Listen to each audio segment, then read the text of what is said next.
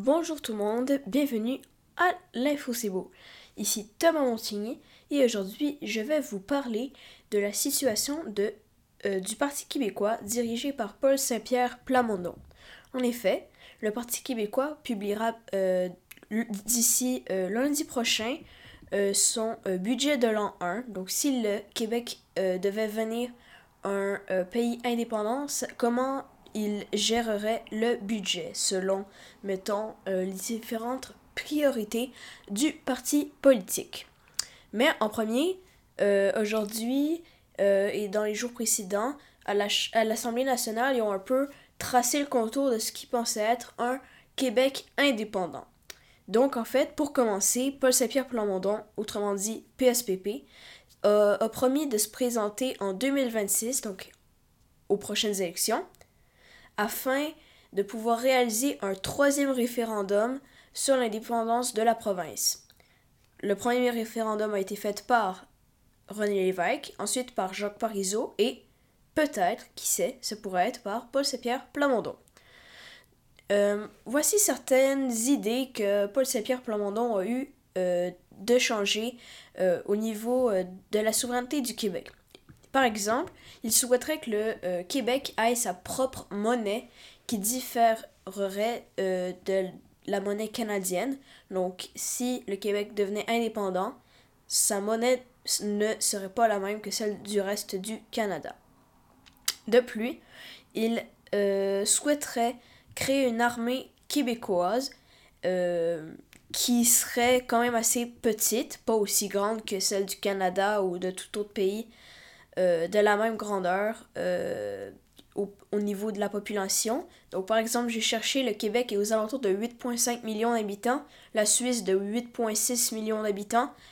L'armée suisse s'élève à 151 000 militaires. Donc, ça reste que c'est énorme. Ça dépasse même celui du Canada, que la population est de 40 millions.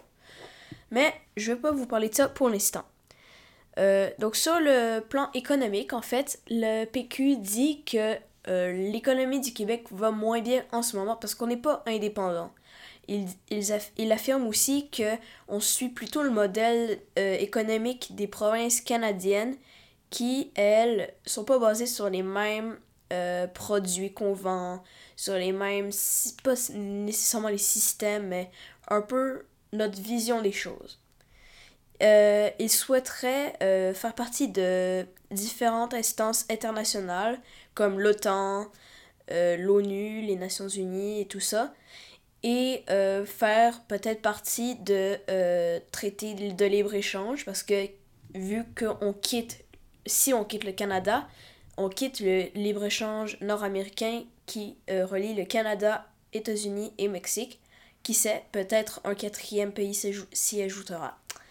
Euh, justement, euh, le PQ dit euh, qu'il voudrait un peu suivre le modèle de souveraineté association de René Lévesque, parce que René Lévesque, bien évidemment, ancien premier ministre du Québec, avait fait la même chose, publié un budget de l'an 1. Mais là, les, notre société a évolué, les temps ont changé, l'économie a aussi changé. Donc, la souveraineté association, c'est qu'on deviendrait le Québec un pays souverain, mais, donc on serait séparé du Canada, mais nos euh, partenariats, nos alliances, nos euh, ententes avec le Canada seraient quand même assez grandes, voire plus significatives que celles que nous avons en ce moment. Je reprends un peu les mots qu'il a dit. Euh, donc c'est pour ça. Justement, euh, plusieurs euh, partis politiques à l'Assemblée nationale, dont la CAQ et le Parti libéral du Québec, qui sont deux partis fédéralistes, affirment que la province du Québec gagnerait plus dans le cadre de la fédération euh, ben, au niveau fédéral. Donc, on reçoit tellement d'argent, le, fédéral nous donne plein d'argent au Québec, plus que lui, il en reçoit en retour de toutes les taxes et tout ça. Donc, François Legault a dit euh, que ce serait mieux économiquement que le Québec reste dans le Canada parce que les avantages économiques y seraient plus importants. Mais en même temps, c'est tout le contraire de ce que Paul Saint-Pierre Plamondon a dit. qui disait on serait plus euh, on aurait on pourrait gérer nous-mêmes notre économie, on pourrait choisir sur quoi notre économie se base et un peu tout le tralala comme ça.